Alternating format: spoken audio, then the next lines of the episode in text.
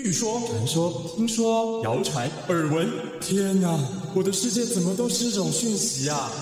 您收到过假讯息吗？资讯爆炸的年代，各种真真假假的讯息，我们怎么样才能够聪明不受骗？欢迎收听《新闻真假掰》，假讯息拜拜。我是黄兆辉，这里是由台湾事实查核教育基金会所制作的 Podcast 节目。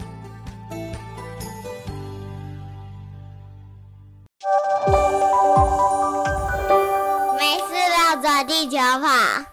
今天为您访问到的来宾是台湾事实查核中心的资深查核记者陈培煌。培煌之前在新闻媒体跑国防、军事、外交很多年哦，大概跑了几年？呃，我一开始是先在中央通讯社跑了两年的记者，那我到苹果是跑八年。那当然，就像赵薇姐讲的，主要是呃外交、国防、两岸的议题。对，所以我的媒体的跑线经验大概有十年的经验。那我在二零二一年的九月，就是加入事实查核中心。然后到现在是，所以大家看到在台湾事实查核中心做了非常多很精彩的呃军事国防方面的查核，呃很多都是裴煌是主力啊。今天邀请裴煌来哦，是裴煌最近代表台湾事实查核中心去博流参与了一项这个全球合作与训练架构的研讨会，而且受邀成为这个主要的演讲者。这个演讲哦，其实相当的精彩，所以我们当然也要邀请裴煌来跟我们的听众分享，在这个国际会议上。分享了什么，以及你看到了什么？别人的分享，或在到帛琉，呃，看到帛琉当地的一些假讯息的状况，国际友人交流的心得。我们先来谈谈，这是一场什么样的会议？为什么在帛琉举行？呃，应该说，这个全球合作暨训练架构，呃，我们通常会有个简称叫 GCTF，它是二零一五年台湾跟美国共同倡议的一个合作机制。那他关注有非常多不同的领域。那您也知道，就是近年来这个假讯息的泛滥，以及大家对于假讯息的研究是成为一个显学嘛。那其实台湾跟美国会在不同的地方举行不同的议题的研讨会或工作坊。那今年就是在博流，跟我记得在其他的邦交国家也有类似的假讯息研讨会。那我很荣幸，也很开心，就是被邀请到，被公司跟外交部推荐到帛琉参加这一场研讨会。那主要当然就是以假讯息的讨论为主。那现场参与的来宾呢，就是有帛琉的总统会书人、副总统，然后还有就是美国、日本跟台湾的驻帛琉大使。那我是其中一个讲题的一个主讲者，我比较聚焦在 AI 的假讯息的判别跟实作的部分。那另外一位是美国夏威夷大学的退休教授欧门，呃，他比较专注在就是新闻伦理跟价值的说明上面。对、嗯、AI 的出现哦，助长了假讯息的散播跟制造，对不对？然后更冲击了传统的新闻的产制跟新闻伦理的坚持，又有新的挑战。好，所以。裴煌呢？裴煌这次受邀去分享哦，来谈 AI 跟假讯息。那也跟我们的听众朋友分享一下你在会场上的精彩的报告内容。这种工作方很怕会流于这种上课的形式。那其实出发前，我们基金会内部就有讨论，都是要不要用实作方式。嗯、我就收整了我的同事跟我其实做过的相关的 AI 的假讯息的。图片的部分，那其中有一张是在今年五月，就是那时候非常火红，就是一个在五角大厦大楼附近爆炸的一个图片。那当时这张图片还引发了美股的短暂的震荡，就是有点走低。那事后发现，其实你如果细看照片，其实你会发现有很多不合的地方，比如说它的路灯跟它的地板。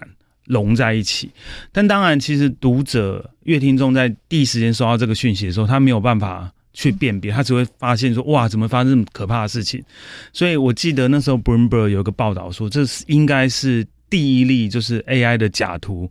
造成就是股市有波动的一个首例，嗯，对对对，其实它让美股下跌了将近十分钟，这中间的这个经济呀，啊，这个影响大家的荷包的程度是非常惊人的哈。在过程当中，我也分享了我们基金会一个同事，他仅用 Mid Journey，就是一个 AI 的生成图片的一个程式。嗯、记得他分享是三分钟，他用了三分钟就做出了一个台北101的一个假图 AI 图。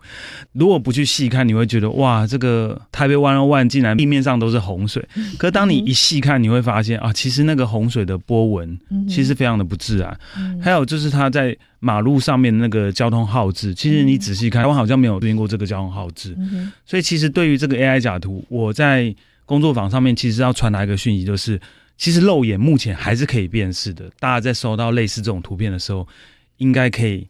谨慎小心，然后用你自己的眼睛去判别。嗯，就是，但是你这指的是说，当我们用很快速的 AI 工具产制的时候，或许还有一些辨识的方式哦。但是如果真的用更深的 Deepfake，可能就有点难了哦。对。但是因为大部分的呃这个假讯息制造者不会花这么大的功夫，动用这么大的资源去造假，对不对？把我们的眼睛睁大，仔细看一些细节，原则上应该大部分还看得出来。对。我我想就是回应一下赵薇姐提到这个部分，就是确实在这些 AI 侦测工具，或者是比如说年初的时候，对于这种 AI 的技术，我们还没有特别的了解的时候，我记得那时候我们处理到一个 Elon Musk，他就是一在一个 Twitter 影片，他就自述说哦，他吸毒啊，有多嗨之类，然后要飞到月球之类的。嗯，那我们当初其实是。也问了很多学的专家，那大家都觉得他可能是造假，因为那时候的 AI 的侦测工具还没有像现在这么发达。我们那时候其实破案的点，其实是找到，其实这个 Twitter 它的原作者有承认说，哦，这是我用 Deepfake 做的。那就像您刚刚讲的，其实当 Deepfake 的技术越来越发达的时候，或许啊，有一天可能真的很难用肉眼去做辨识。确实有这个例子，嗯哼，对对对，确实已经很难了。但大部分 Deepfake 就像刚刚培黄分享的，很多人只是在网络上，可能是好玩，哦，可能是哭手，或者是别有企图，可他没有这么强大的工具的时候，他用现成的工具还是会看出破绽。所以我们就是仔细看是看得出来的。不过刚刚培煌也有提到说。今年年初，AI 的辨识工具没有这么发达的时候，所以其实我们现在在做假讯息的这个查核的时候，也会用一些 AI 工具来帮助我们辨识假影片 Deepfake，对不对？呃，我这边想要特别的强调一下，就是其实除了 AI 侦测工具，因为它其实是 percentage，它不会跟你讲说这是真的或是假的，它它会用 likely，可能是极可能是假或是。怀疑的部分是，所以其实就像赵薇姐讲的，或是我刚刚讲的，就是其实最重要的还是你要用你的逻辑跟你的眼睛去判断。就像我在研讨会分享你的，就是第一个，我们说到这个图片的时候，你要判断它合不合理。就像我在研讨会上面有举一个教宗穿名牌外套的 Balenciaga 羽绒衣的外套的照片，哎，现场就有一个帛琉当地的媒体就举手说。天呐，我第一眼看到以为这是真的哎，嗯，但是你其实用很多呃逻辑跟他是不是合理的去思考，你会发现教宗其实他可能是一个非常 humble、非常虔诚的人，他是一个这么质朴的人，他有可能去穿这么贵的外套吗？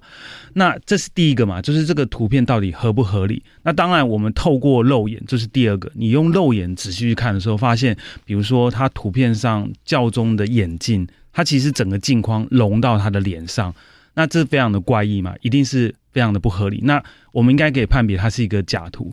再过来是有任何主流媒体报道吗？就像我在会场、在工作坊上面有举另外的例子，就是拜登他穿了一个碎花的连身的泳衣。那当然这一看都知道是想要攻击拜登的一个做法嘛。可是当你仔细去思考，呃，拜登有可能穿这种衣服吗？以及美国的主流媒体有没有任何人报道？所以其实只要几个简单的步骤：第一个，它合不合理；第二个，肉眼的判断；第三个，有没有主流媒体报道？那我们再搭配，就是目前免费的 AI 侦测工具。我相信这些方法都足以够目前去检视这个 AI 到底是不是一个假图的方法。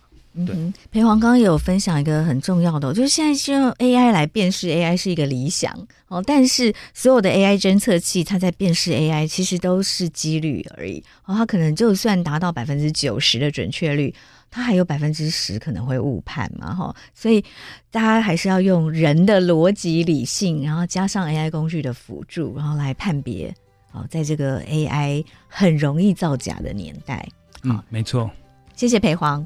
谢谢。谢谢收听《新闻真假掰》，这里是由台湾事实查核教育基金会所制作的 Podcast 节目。我们将陆续邀请各行各业的朋友来畅谈媒体议题，陪您一起增强对假讯息的抵抗力，让我们都能和假讯息说拜拜。欢迎您订阅留言，告诉我们您的意见和观点。如果您喜欢这个节目，别忘了给五星好评，也帮我们多多分享哦。